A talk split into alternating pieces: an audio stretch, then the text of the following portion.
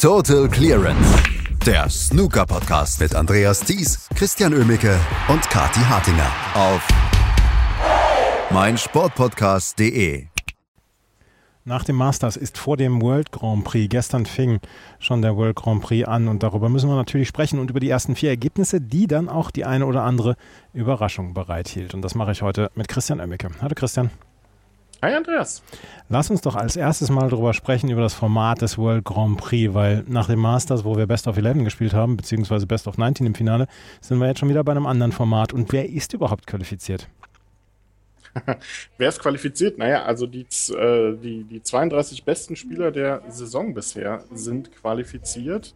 Ähm, wobei man die 32 ein bisschen in Anführungsstrichen sehen muss, denn wir haben ja ein paar gesperrte Spieler. Also ist Li äh, Lüning ähm, nicht dabei. Für den ist David Gilbert nachgerückt, der ja auch gestern sein erstes Match gespielt hat.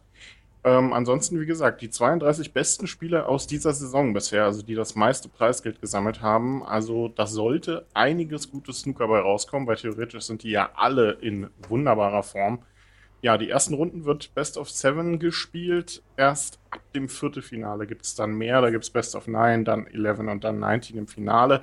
Also ähm, man muss sich jetzt erstmal in den ersten Runden ein bisschen wieder an kürzere Distanzen gewöhnen, als wir es letzte Woche vom Masters kennen. Das mussten auch die Spieler und die haben jetzt gleich mal äh, zwischendurch dann gesehen, dass diese kurzen Distanzen nicht so richtig gut ihnen passen, weil Neil Robertson zum Beispiel, der ist gestern gleich ausgeschieden gegen Zhao Godong mit 1 zu 4. Man muss ja ich möchte nicht zynisch sein, aber man muss ja froh sein, dass es noch chinesische Spieler gibt, die im Moment nicht gesperrt sind und die vielleicht im Moment von Verdächtigungen, was den Wettskandal aus, angeht, ausgenommen sind. In diesem Fall können wir sagen, Zhao Gudong kann spielen, darf spielen und hat gestern sogar sehr gut gespielt. Er hat äh, sehr solide gespielt auf jeden Fall und war deutlich besser drauf als Neil Robertson, dem man ja schon zugutehalten muss, dass er es geschafft hat, nach Cheltenham ins richtige Cheltenham zu fahren und vor allem ähm, gemerkt hat, dass sein Match ja vorverlegt wurde ähm, anstelle von Mark Williams, der ja im Finale beim Masters war. Also es hat ihm jemand rechtzeitig Bescheid gesagt, dass du dann bitte lieber Neil heute Abend spielst, also in dem Fall gestern Abend. Und ja, er hat es äh, zu spät gemerkt, glaube ich, im Match dass er dann tatsächlich mal irgendwie was machen muss. Die ersten drei Frames gingen klar an Xiao Gudong, der immer wieder richtig tolle, auch taktische Bälle gespielt hat. Ähm, und vor allem auch vom Lochspiel her der deutlich bessere war. Also Benny Robertson kam immer mal so einzelne richtig gute Aktionen, aber das war es dann auch. Und erst mit dem Century, mit der 109, hat er sich dann selbst so ein bisschen in die Konzentration gezwungen, hatte man das Gefühl. Ähm, und das war dann aber letztendlich zu spät. Xiao Godong holte sich den fünften Frame dann auf die Farben und feiert hier erstmal einen guten Erfolg, einen guten Start ins Turnier. Also ähm, für den ist ja auch einiges drin in dieser Woche, denn man darf nicht vergessen, diese 32 besten Spieler, die werden ja nochmal runtergebrochen im Verlauf dieser ähm, Serie, die ja jetzt Players Series heißt, beziehungsweise seit gestern jetzt dann auch einen neuen Sponsor hat. Ähm, äh, und dort qualifizieren sich ja dann nur noch die besten 16 und besten 8 Spieler für die weiteren Turniere. Also da muss noch ein bisschen was kommen und Xiao Gudong hat gestern den ersten Schritt in diese Richtung getan. Wo wir gerade den neuen Sponsor ansprechen, das ist aber kein Sponsor, für, das ist aber kein Hersteller für Aufsätze von Bohrmaschinen, oder?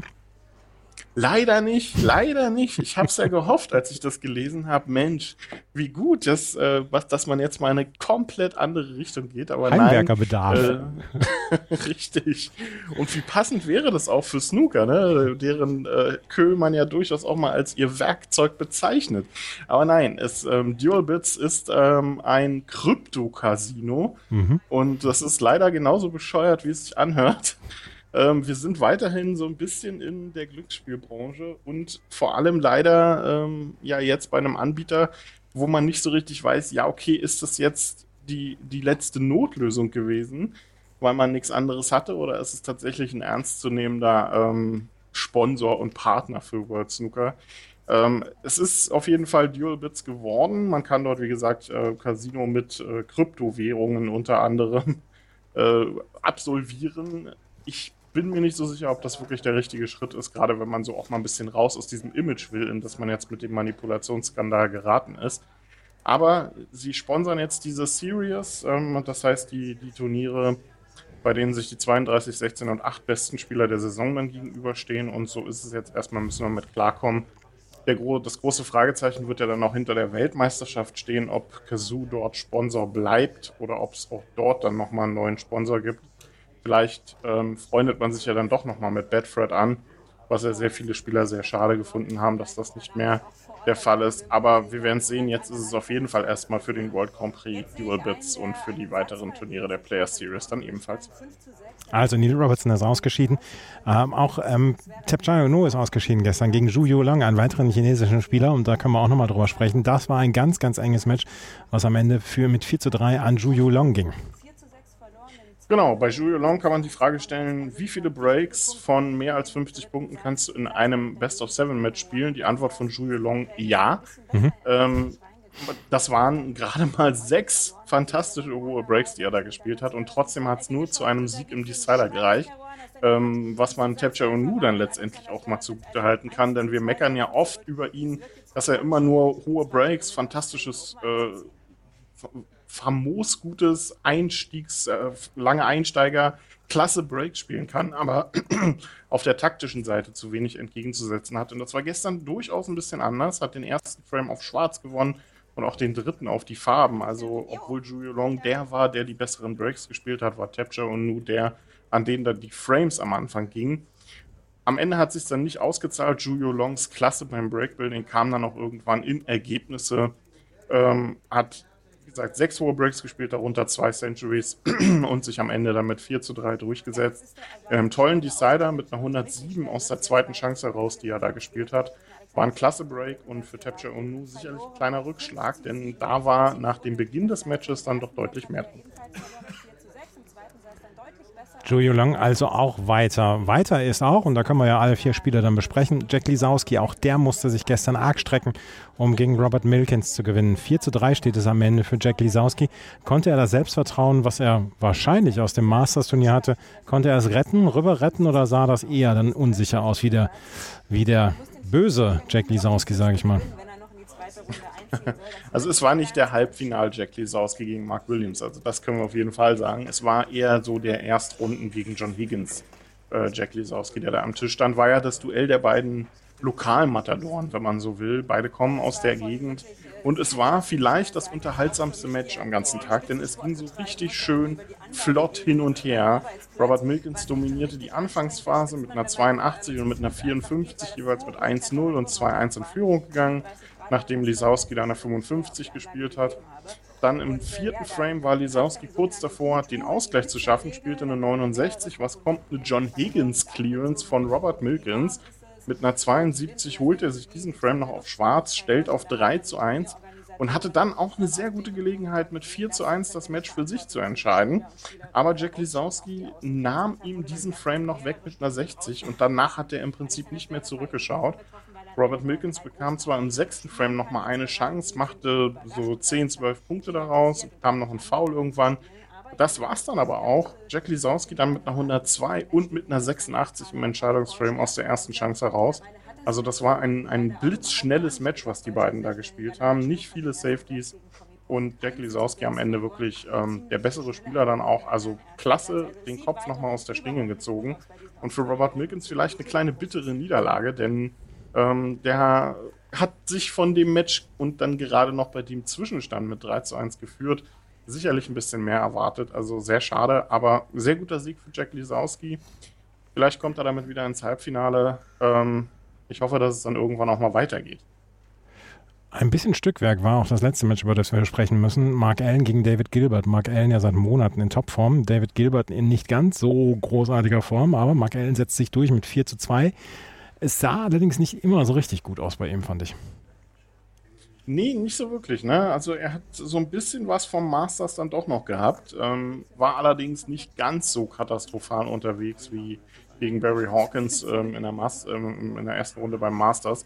Also das war etwas besser. Aber David Gilbert hat sich so ein bisschen das Match aus der Hand nehmen lassen, hatte bis zum 2 zu 1 eigentlich relativ gut alles im Griff. Spielte jetzt nicht überragend, aber spielte solide seinen Schuh runter mit einer 68, 2-1 in Führung gegangen und auch taktisch etwas besser drauf gewesen. Und dann hat sich Mark Allen den vierten Frame geholt, brauchte dafür so, zwar so zwei, drei Chancen, um das ähm, dann tatsächlich sinnvoll über die Bühne zu bringen. Aber nachdem er den Frame hatte, war dann auch tatsächlich so ein bisschen der Knoten geplatzt beim Notieren. Spielte dann eine 133 und da blitzte so ein bisschen das auf, was Mark Allen in der zweiten Hälfte von, vom, Jahr, vom letzten Jahr so stark gemacht hat. Ähm, nämlich dieses wirklich fantastisch, diese fantastische Aura, die er auch am Tisch mitbringt. Die war dann im sechsten Frame war der zwar wieder so ein Stück weit verschwunden, aber auch den holte er sich dann mit dem deutlich besseren taktischen Spiel auf die Farm und hat David Gilbert somit mit 4 zu 2 den Zahn gezogen. Also der Nachrücker David Gilbert hat jetzt sowohl beim Masters als auch bei beim World Grand Prix nicht die größten Erfolge ge gezeigt. Also da sollte er sich dann vielleicht mal auf normale Art und Weise für die Turniere qualifizieren, dann läuft es vielleicht auch etwas besser. Das waren die Matches von gestern. Gucken wir auf das, was heute dann kommen wird. Und da ist nämlich eine ganze Menge los. Ryan Day gegen Ricky Walden zum Beispiel. Wir haben Mark Williams gegen Jamie Jones. Mark Williams, wo wir gucken müssen, wie hat, sich ja, wie hat er sich von der Finalniederlage vom Masters erholt. Mark Selby ist natürlich dabei und ein richtig tolles Duell mit Ding Junhui gegen, Barry, äh, gegen Stuart Bingham. Ja, wirklich tolle Matches, die wir heute haben, aber das ist klar, bei so einem äh, tollen Turnier mit den 32 besten Spielern ähm, werden wir wirklich einige richtig gute Matches haben. Auch Mark Selby gegen noch und seinen Kamm. Oder am Abend gibt es Barry Hawkins gegen Ronnie O'Sullivan. Ne? Also das kann auch eine ziemlich schnelle Geschichte werden. Judd Trump gegen Hossein Wafai. Auch das ist durchaus ein Duell, was jetzt nicht unbedingt die Klarheit bringt für den Favoriten. Also da ist eine Menge drin für den Außenseiter in Anführungsstrichen. Ähm, Joe O'Connor gegen Liu Hao Tian, vielleicht so ein bisschen das Match, was unterm Radar laufen wird heute. Aber man darf nicht vergessen, beides also Spieler, die es geschafft haben, sich für dieses Turnier zu qualifizieren. Also hier nicht umsonst stehen. Ich freue mich wirklich sehr auf den Tag. Und ja, Mark Williams gegen Jamie Jones, das könnte ein bisschen Upset-Potenzial bieten, denn ähm, das Duell der beiden Waliser mit Jamie Jones ist ja tatsächlich durchaus eine gefährliche Partie für Mark Williams, der aber, glaube ich, in seinem Floating-Modus da schon irgendwie durchkommt. Der ist im Moment so, der ruht im Moment so in sich selbst, da würde ich dann auch sagen, dass er doch sich eigentlich durchsetzen soll. Und deswegen Gratulation an Jamie Jones.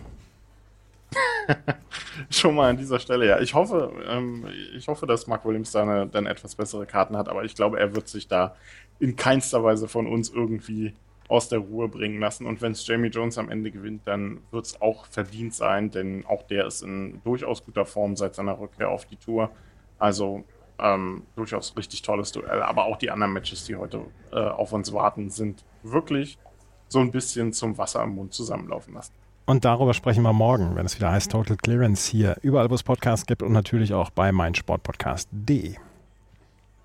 Total Clearance, der Snooker-Podcast mit Andreas Thies und Christian Oemicke auf meinsportpodcast.de.